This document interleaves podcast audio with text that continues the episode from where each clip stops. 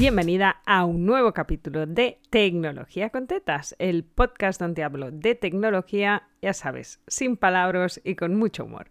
Hoy te voy a contar cosas sobre escuelas online y sobre todo cómo elegir la que te conviene, porque vivimos en una era de mucha venta de conocimiento. La manera de escalar tu negocio de servicios, sobre todo si consultas con un mentor, va a ser crear tu propia metodología, vender tu conocimiento online, tener un podcast de pago, tener una newsletter de pago. Estamos hablando de procesos que van detrás de un usuario y una contraseña, porque solo aquellas personas que tienen usuario y contraseña y que han pagado por ella acceden a tu contenido. Cuando te encuentres en una situación de este estilo, vas a necesitar una plataforma del estilo escuela online. Y cuando hablamos de escuelas online, hay tres grandes tipos de escuelas online. ¿Y cómo se clasifica una escuela online en el tipo 1, en el tipo 2 o en el tipo 3? Dependiendo de cuántas cosas son responsabilidad tuya. Lo que yo le llamo el AA. Puedes pasar por el canal de YouTube a oírme hablar de autoridad y audiencia. El factor AA es el factor del éxito de la venta de conocimiento online. Básicamente, como te he dicho, hay tres tipos de escuelas. En la escuela 1 ni tienes audiencia ni tienes autoridad, pero te da igual porque la escuela lo vende por ti. Estamos hablando de una plataforma tipo doméstica, ¿vale? Donde ellos son propietarios de tu contenido, lo venden y te dan una parte que suele ser como la mitad o menos de la mitad. Pero tía, lo venden por ti. O sea, solo tienes que grabar el contenido y no tienes que hacer nada más.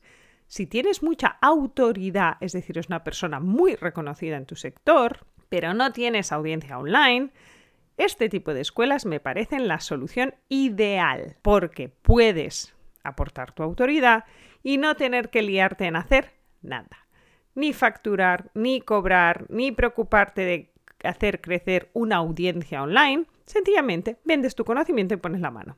¿Qué pasa si no eres una autoridad prominente en tu sector? Puede ser que tengas mucha audiencia, pero no tienes bien validado tu producto.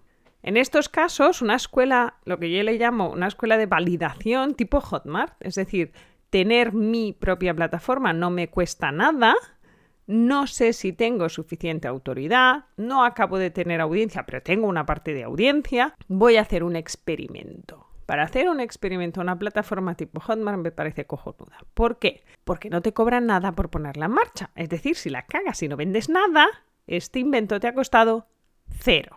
Si vendes mil euros, te está costando 100, porque te quedan el 10% de los ingresos. Si de repente lo petas y vendes 50.000, tiene un coste desproporcionado. Es verdad que puedes ir a negociar con ellos si vendes 50.000 de golpe, ¿vale? Pero así, a grosso modo, cuanto más vendes, más desproporcionado es el coste.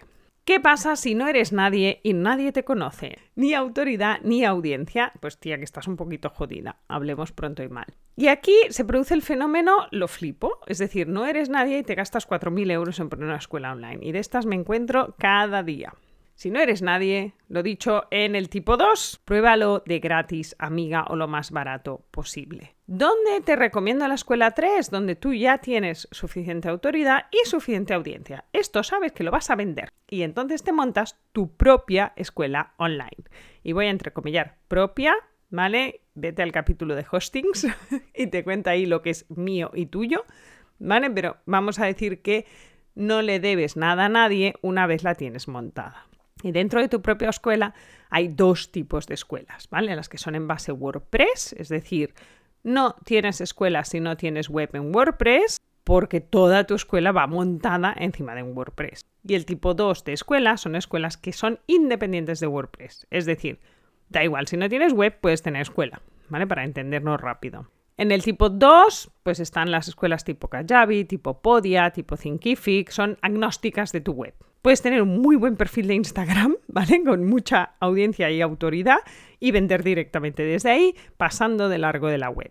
Este tipo de escuelas son especialmente recomendadas para aquellas personas que tienen grandes comunidades, es decir, ya hemos construido esa audiencia a lo largo del tiempo en Facebook, en mi newsletter, en Instagram, últimamente hay muchas en Instagram, pero en TikTok, en Twitch, donde narices la tengas, y te están pidiendo que les vendas algo. Y entonces dices, vale, pues este algo, ¿dónde lo pongo?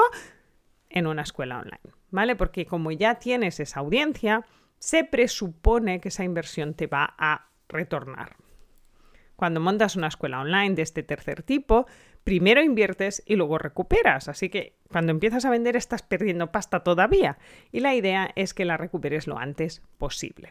Así que no te recomiendo que te vengas a una escuela tipo Kajabi, tipo Podia, tipo Thinkific si no tienes ni idea de si tu negocio va a funcionar. Sí, hola, no soy nadie, me acabo de reinventar en experta en orden en casa, porque me flipa ordenar, pero yo antes era contable, o me he reciclado en mecánica digital y yo antes era coach. Ostras, es una situación un poco difícil. Yo seguramente te diría, no te gastes un duro y valida si hay demanda de tu curso o tu servicio antes de invertir. Más allá del factor AA, ¿vale? Donde si tengo mucha autoridad y no tengo audiencia, voy a un tipo doméstica. Si ni tengo autoridad ni tengo audiencia, yo te diría vete a un tipo Hotmart, ¿vale? Porque si no vendes nada no te cuesta nada. Y si tengo autoridad y sobre todo tengo audiencia, montas tu propia escuela online, sea en WordPress o fuera de WordPress. Visto esto, hay un segundo factor que tienes que tener en cuenta a la hora de montar tu escuela online y que no mucha gente te está contando, así que te lo cuento yo aquí. El tercer factor, más allá de la audiencia y la autoridad que tienes que tener en cuenta, es dónde están tus clientes. Y como me estás escuchando, ves que yo vivo en España. Si yo vendo de España a España, me da igual la plataforma. ¿Vale? Es decir, el método de pago suele ser bastante estándar. El gran drama es si vas a vender en América Latina desde España, entonces las cosas se complican.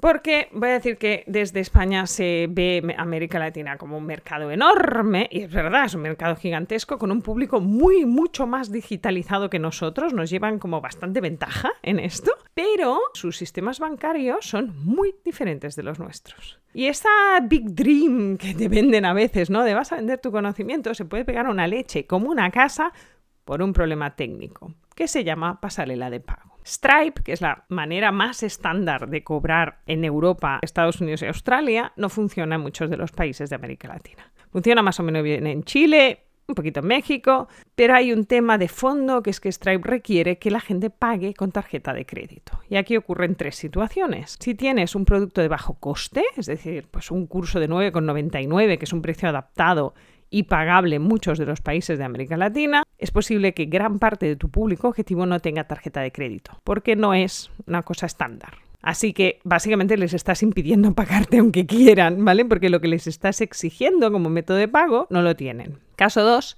es que tengas un producto muy, muy, muy, muy premium que valga 6.000 euros y nadie tenga crédito suficiente en su tarjeta de crédito, ni en España, ni en América Latina, ni en muchos sitios. Entonces, si vendes un producto muy, muy premium, seguramente no lo puedas pagar a través de tu escuela. Tendrás que habilitar otros métodos. Y yo he hecho el experimento personal de darme de alta para recibir transferencias desde México, porque era un monto demasiado grande y no se me podía pagar por tarjeta, y te aseguro que es un drama. O sea, la cantidad de papeles que hay que aportar es gigantesca. Entonces, no te vale la pena para que te paguen 20 euros. ¿vale? Te vale la pena si te van a pagar 6.000 euros. Pero darte de alta en 8 o 10 países diferentes es un dolor si no tienes la seguridad de que te van a pagar. Y después existe el punto medio, ¿no? Es decir, 500, 600, 700, algo se puede pagar, no en todos los países, ¿vale? Pero es aceptable. En muchos de esos países Stripe no funciona, entonces tienes que pasar a PayPal. Y PayPal tiene unas comisiones mayores porque asume mayores riesgos en el cambio. Y hay países donde no funciona Stripe ni funciona PayPal. Entonces, si tú quieres una plataforma online, me da igual si es en WordPress o si es Kajabi, Podia, Thinkific, en el 90% de los casos solo llevan integrados PayPal y Stripe.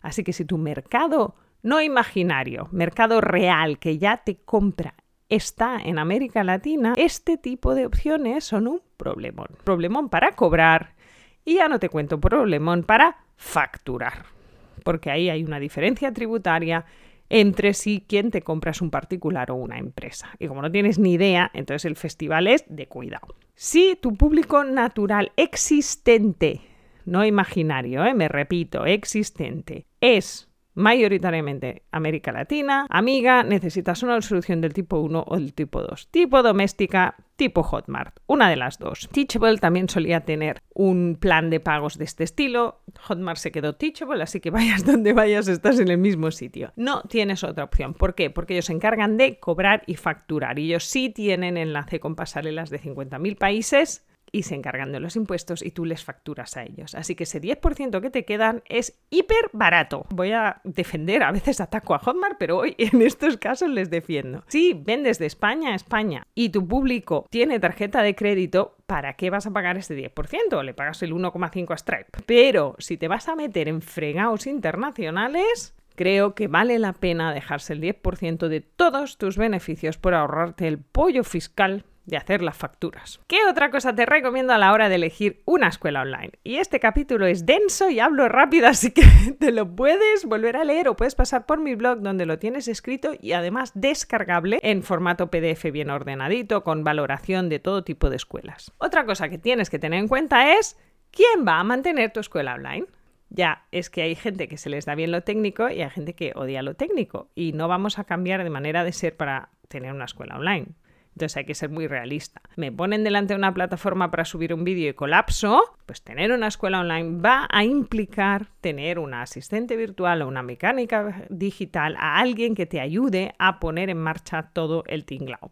Siempre te recomendaré que sea alguien que lleve el mecánica digital porque les enseño los intríngulis más ocultos que muchas asistentes o muchas project managers no tienen. Cuando se trata de cositas técnicas, mecánicas digitales es lo que buscas. Si eres una persona espabilada que se ha montado tu propia escuela en Thinkific, en Podia, en Kajabi, en donde sea, no vas a necesitar apoyo hasta que crezcas mucho más. Y ahí sí te voy a recomendar que valores fuerzas. ¿Qué vale que tú te edites tus vídeos? ¿Qué vale que tú montes toda la carga de vídeos y los descargables, etcétera, etcétera? Es un tema de tarifas. Si estás empezando y tienes una tarifa baja porque no tienes ni A ni A, pues entonces te lo haces tú. Si tienes mucha autoridad, seguramente tu tarifa sea alta y entonces no tiene sentido que te lo hagas tú. Si tienes mucha audiencia, pero no tienes autoridad o tienes poca autoridad, puedes decidirlo, ¿no? Muchas veces en estos casos hay un seguidor fiel que quiere colaborar contigo en esto y se lo puedes proponer. Oye, lo hacemos a medias, lo hacemos a un porcentaje, te hago propaganda, es decir, tener audiencia tiene muchas ventajas, que es que la gente quiere salir en la foto. Así que te hago un resumen porque ha sido un capítulo algo largo y denso. ¿Vale? Factor 1 para decidir la combinación de audiencia y autoridad. Si solo tienes autoridad, tipo doméstica, si solo tienes audiencia, menos autoridad. Tu propia escuela, si no tienes ni la una ni la otra, inventos gratuitos tipo Hotmart o Teachable. Si vas a vender muchísimo en Latinoamérica, no te líes maripili, no te hagas responsable de la facturación ni del cobro, se lo delegas por un 10% maravilloso a una plataforma tipo Hotmart. Y finalmente, no olvides de pensar qué va a pasar si esto sale bien, porque muchas veces nos metemos pensando de qué va a pasar si sale mal, ¿vale? Si sale bien, ¿quién te va a ayudar a crecer? ¿Quién se va a hacer cargo de los vídeos? ¿Quién te los va a subir a la plataforma? ¿Y quién se va a asegurar de que todas las facturas llegan donde tienen que llegar? Soy Alba Delgado y ya sabes que aquí siempre encuentras la tecnología del día a día explicada sin palabras y con mucho humor.